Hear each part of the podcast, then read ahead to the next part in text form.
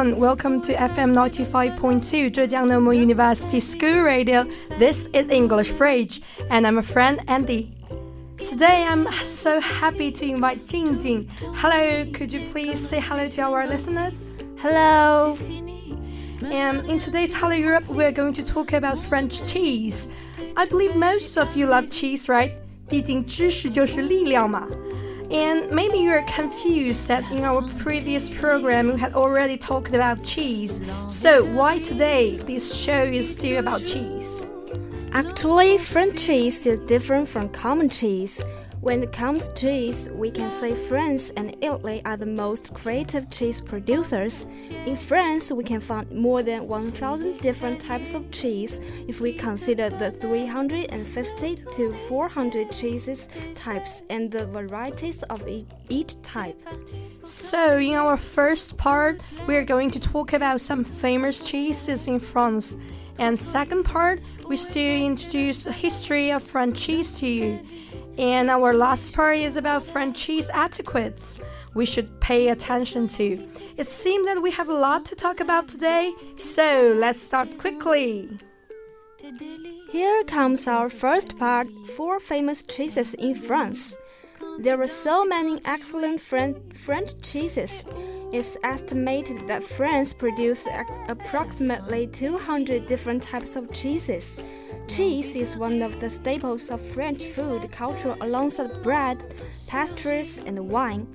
Whether you have a light cheese spread on your morning bread, a hard cheese in your bed at lunch, or a potent after dinner cheese following a delectable French dinner, cheese is a central element of the French diet. In fact, so central is cheese to French food that it often has its own course at a meal. So, as one French proverb goes, a meal without cheese is like a day without sunshine. This word perfectly conveys the essence of the French. And average French person eats an impressive 25.9 kilograms of cheese per year, according to a report by International Dairy Foundation. This comes out to nearly half a per kilogram per week. In comparison, Americans consume a merely 15.4 kilograms per year, and the British a mere 11.6 kilogram. 知识对法国人来说非常非常重要，一餐不吃知识来说，对他们就是不完整的一餐。所以，今年你有没有觉得，其实我也可以成为一个法国人？那你觉得我喜欢吃肉，我是什么什么人？ 中国人，中国人。好好的，那接下来我们就一起来看看法国知识有什么讲究，好吧？好的。Since France takes its cheese so seriously, they have a whole system of appellation Origine Country. In English, we can call it AOC. This means Controlled de Designation of Origin and serves to protect the authenticity of cheese. For example, for cheese to be awarded by the AOC protected name Cantal, it must be come from the Cantal Mountains in Auvergne from the winter milk of Salers cows, made according to specific methodology, and aged a minimum of one month. Today we'll talk about famous cheeses in France. The first cheese we are going to talk about, guess what? 嗯。不知道吧？不知道我来告诉你，It's called Camembert，叫卡芒贝尔奶酪。The fresh Camembert cheese is plain, hard, and crumbling texture. Young Camembert has milky and sweet taste. As the cheese matures, it forms smooth, runny interior and white, bloomy rind that is typical to Camembert cheese. It has rich, buttery flavor. The rind bloomy white caused by white fungus called Penicillium candidum，是由盘尼西林菌造成的。And there are some points we should be particular about when it comes to how to eat camembert. First, you should eat camembert at no temperature cooler than room temperature.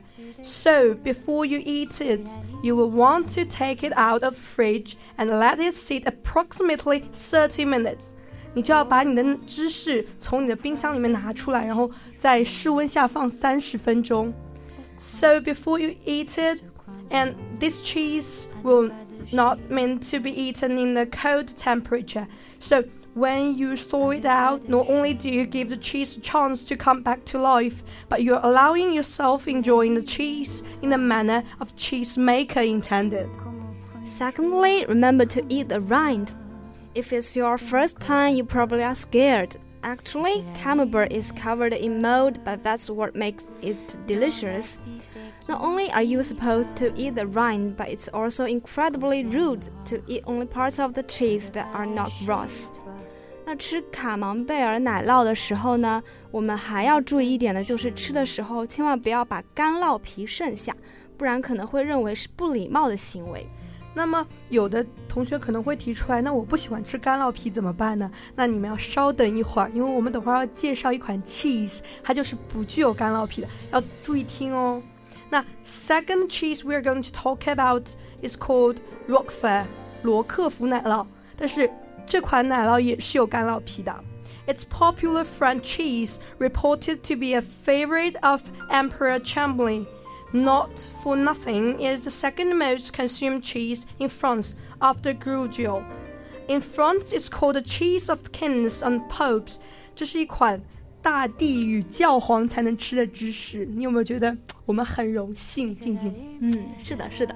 And this cheese is also protected by AOC guidelines. Roquefort cheese is a type of blue cheese, and it's probably the world's greatest blue cheese. It proceeded entirely from milk and ewes that feed on vast limestone plateaus from um, Avalon, Aoilongshen. And the quality of the milk, the procession of the curd, the adding of Penicillium roqueforti And finally, the ripening natural caves gives us a unique and remarkable taste. This exterior aspect of Roquefort cheese should be white and faintly shiny. And the taste of Roquefort cheese is really complex but quite outstanding. Soft, creamy, slightly salty, with an aftertaste that leaves the palate craving for more, a good Roquefort cheese should never be aggressive.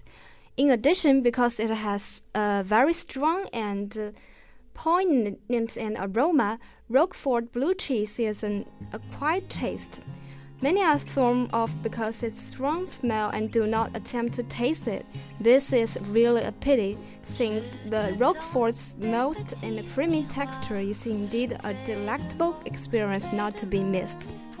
罗克福奶酪与卡蒙贝尔奶酪不同的是，它表面有蓝绿色的纹路，就是 这些纹路可能有的人会有不喜欢，但是因为这些纹路里面是它加了罗克福尔青霉菌嘛，就是我们刚才讲的 Penicillium roquefort，然后这个奶酪会尝起来非常的有层次感，我给你介绍一下好不好？它尝起来有浓烈的盐香味，入口醇厚，然后呢是甜甜的味道，再后来又会变成烟熏味，最后化为咸味留在口中。更重要的是，罗克福奶酪没有外皮。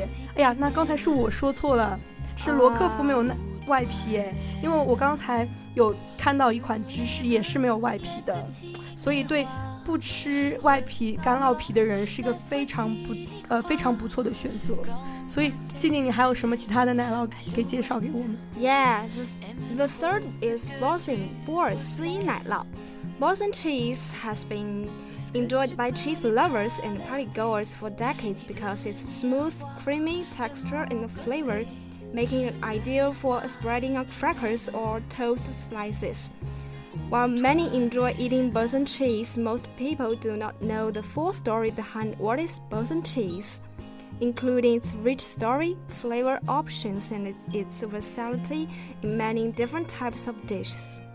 Today, Boursin Cheese is valuing five flavors. 那我们来介绍一下这五种什么味道：garlic and fine herbs，大蒜和香辛料味；pepper，胡椒味；shallot and chive，葱和细香葱味；light garlic and fine herbs，淡洋葱和香辛料味；and garlic and roasted red pepper。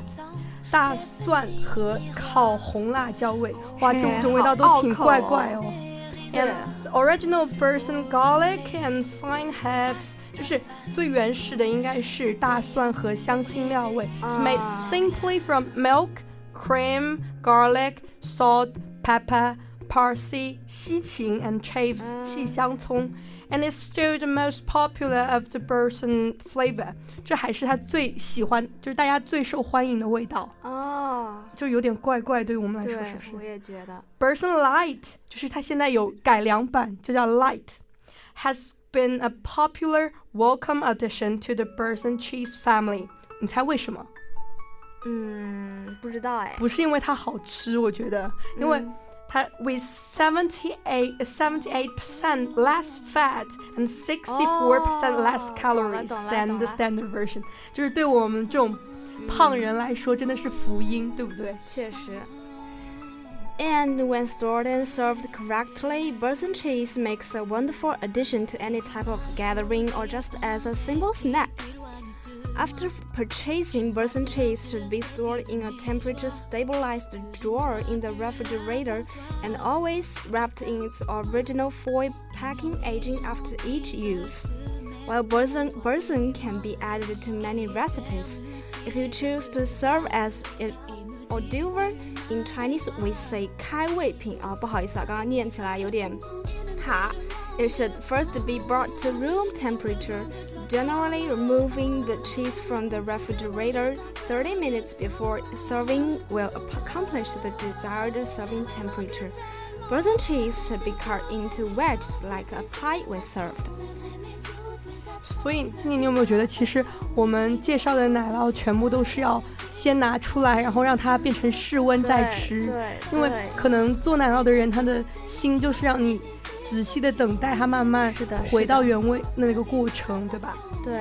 And、uh, the last cheese today is chèvre. 今天给大家介绍的最后一款法式芝士单品非常非常的健康，它的中文名叫气芙瑞干酪。Chèvre means goat. It's French for goat cheese in other words. So we see it's cheese made out of goat's milk. They're popular among elderly and children, who are more likely to show low tolerance to cow's milk. Also, goat cheese are lower in fat and higher in vitamin A and potassium 微量元素钾. They serve as a perfect substitute for many dieters，就因为它非常健康，所以对 dieter and goat cheeses have a unique tart, earthy flavor that sets them apart from cow cheeses. This distinctive tongue and aroma grows robust and bold as it ages. Milk production of goats, unlike of cows, is seasonal from mid-March through October. Only a few cheeses are aged beyond four months and they cannot be frozen without loss of quality. Considering the availability of and of limited milk production, experiments are on to make cheeses from frozen goat milk curd. The flavor and aroma of goat cheese relies upon its moisture, density, aging, and flavor. It can feature soft, semi-soft, firm, or hard texture，就是非常的人性化，就是软硬都可以选择，老少咸宜，非常的好。And that indicates the moisture content. They come in many sizes and shapes, such as round patties, lot shapes, drum shapes, pyramids, round loaves, long loaves, and so on. Chèvre are excellent dessert cheese, often served as snacks or before dinner drinks.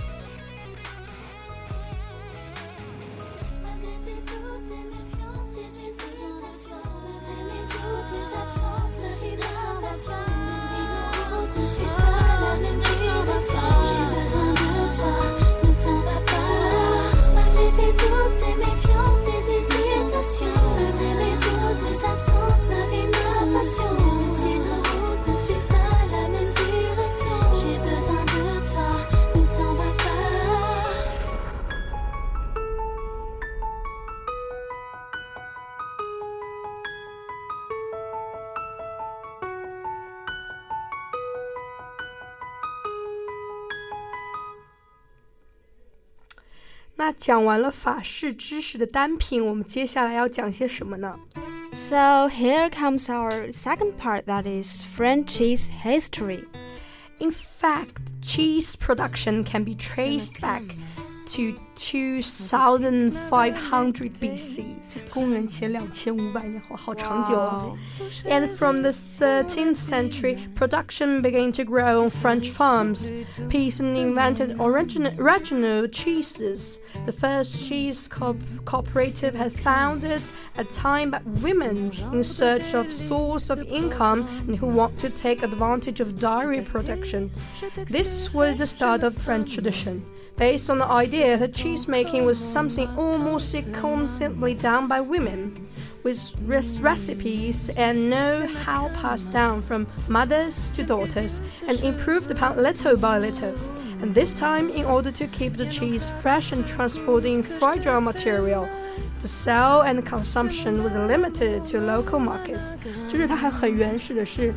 妈妈传给女儿这样，所以我觉得这种手工其实挺好的。嗯，我觉得需要传承下来。对，然后接下来的历史你给我们介绍一下。Okay, with the restoration of peace, trade began again. With pilgrimages and the growth of thermocules in France and the establishment of paid holidays, cheese was no longer confined to its regions and began to be transported across borders. Since Columella's description in 60 AD, the basic principles of cheese making have essentially remained the same milk cotton, salting, and drying. Textures, taste, and flavors having only developed through the creativity and know-how to different people. Variations in terms of temperature and heating of the milk, choice of ferment, cutting of the curd, size of grains, mixing, heating, pressing time and intensity, placing brine, washing or brushing of the rind, degree of the humidity and temperature of the cheese maturation caves. It is the combi combination of these different elements that results in the extraordinary diversity of cheese made in France. And France has a lot more cheese and regions. Each of them has distinctive tastes, shape, and texture, symbolic, authentic, and nourishing Cheese has remained a subject of national pride in France, the world's leading consumer of cheese. 总而言之呢，就是法国知识有着悠久的历史，造就了法国是知识的大国。就是它每个每个省份它都有不同的那个知识，然后不止 不止一款的芝士，所以他会非常非常的喜欢自己都做的那种芝士，你知道？So attractive to me, you know, can taste different cheeses. 所以我们一起去法国玩好不好？这个暑假就去好不好？好好好的。We have talked about some types of cheeses and the history about cheese. What will be the next? Okay, here comes our last part. Our last part is French cheese etiquettes. In line with French culinary pride, there is a certain etiquette that should be observed when serving and eating cheese in France. First of all, serving cheese as an appetizer before dinner, like Americans often do, is unheard of in France. 就是从来不会当开胃菜这样做，对吧？And you won't see it, 嗯，and you won't see it on cocktail sticks with uh, pickled onion and tomato. And in the UK, finishing a meal with a cheese and grapes is quite common. But in France, they wouldn't finish a meal with a cheese, and their reasoning is sound. Just think how smelly some of their most famous cheeses are. Imagine all your dinner guests continuing to debate the invasion of English into the French language with a deathly camembert breath. They'd be laid out on the floor, which is why the French always follow cheese with some kind of dessert, which could even be grapes. So don't serve them together. If you serve the cheese with anything other than bread, the French will think you are crackers. Oh, 那那我以前可能都是 cracker。 没准你以前都是 cracker。 Although it doesn't always have to be baguette, they believe that crackers take away from the taste of the cheese you see. So keep your selection box when hitting for when you are on your own. So, what wine to pair with that? What cheese is a whole new subject that can be saved for another rainy day. But often pairing the wine with the cheese from the same range, region is one way to do it. 就是小波给你的建议就是，你可以，呃，选一款相同地方产出的 cheese 和相同地方产出的 wine，所以这样就不会犯错，非常好。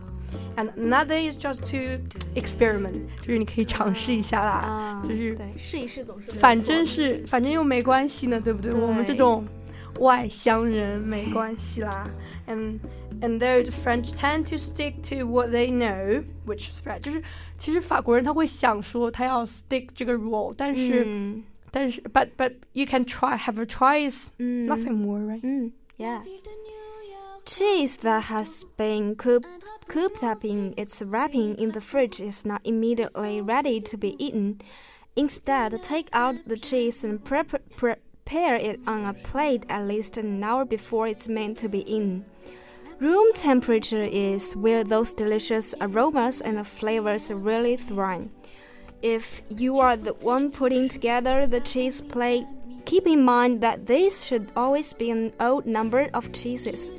For aesthetic purpose, purpose, and in order to maintain balance in the universe, there should be a minimum of three varieties: a soft cheese, a hard, and one blue or goat cheese.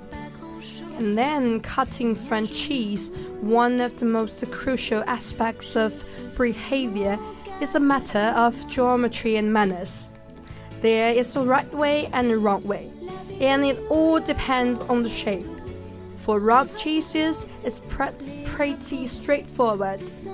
It should be cut in forms of thin triangle, cake slice, which thickness of a pencil. For large shaped goat cheese, for pyramidal slice. For square cheeses, triangles are the way to go. For rectangular cheese like Comté, just cut slice parallel to the rind, and those pyramid shaped cheeses should be cut into one slice and then halved again. Uh, for wedges of brie, don't cut off the nose. The tip of the cheese close to the center that holds the most flavor. Instead, cut along the side of the wedge so the others can have a taste of the most flavorful part. The same goes for Roquefort. If you take all the rogue flavors some mold in the middle, it will bring a swift end to the uncored ale. Cut in a diagonal shape so you can get a lot of the side and just a little of the middle.